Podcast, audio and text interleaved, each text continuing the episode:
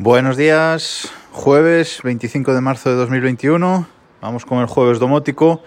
Y hoy traigo un poco de feedback del podcast, porque la semana pasada me escribía Antonio Gallego al, correo, desde el reloj gmail.com, haciéndome una pregunta. Y me preguntaba si para los dispositivos eh, domóticos, estos son off en concreto que os comenté, eh, estos son off mini, bueno, que él se había comprado unos son off mini y que me había escuchado hablar pues de flashearlos con, con Tasmota, de activarle el, protocolo MQTT y luego llevarlos hasta Homebridge y de Homebridge pues al sistema ya eh, HomeKit de, de Apple de casa.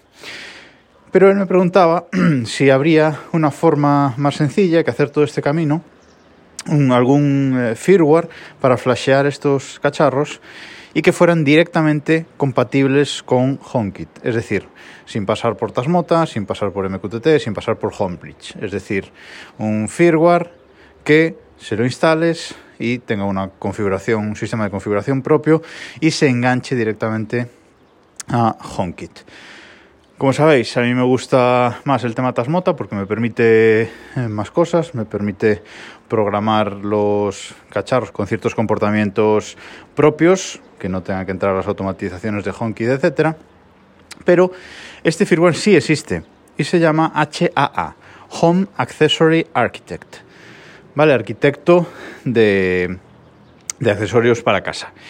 HAA es, de, es un firmware que ha sacado eh, Raven Systems y es un firmware que hace precisamente eso. En los dispositivos con chip eh, ESP, con ciertos chips ESP concretos, igual que los que tienen los eh, Sonoff y los dispositivos que se pueden flashear con Tasmota, pues en vez de flashear con Tasmota, flasheas con, con HAA y te aparece, te va a generar una, una wifi el, el, cacharrito con una pantalla inicial de configuración y en esa pantalla inicial pues bueno ponemos la wifi a las que se va a conectar el, el cacharro y ponemos una plantilla que es eh, que es bueno un texto en formato JSON que le dice al cacharro concreto cómo se tiene que, que comportar. Es decir eh, identifica ante HA qué cacharro eh, qué accesorio domótico estamos eh, configurando.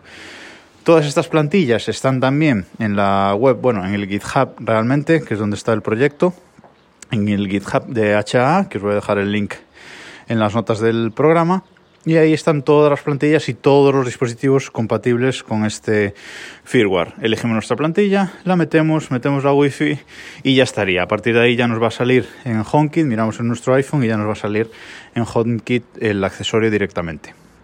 Os lo cuento porque he leído mucho sobre este HA, pero yo no lo he probado, ¿vale? Es una de las cosas que, que tengo pendientes. Ya os digo que no me interesa mucho porque prefiero meter Tasmota en todo y tener todo bastante unificado, pero sí que, sí que haré la prueba con algún cacharrito, por lo menos para contaros mi, mi experiencia, aunque luego acabe flasheando de nuevo con, con Tasmota. Si vosotros lo probáis, pues por favor contadme a ver qué, qué tal os ha ido y si la experiencia con este HA es buena, es buena si el rendimiento de los dispositivos eh, domóticos flasheados con este firmware es bueno, etcétera. Ya sabéis, en arroba desde el reloj en Twitter o en arroba Vidal Pascual. Nada más por hoy, nos escuchamos mañana.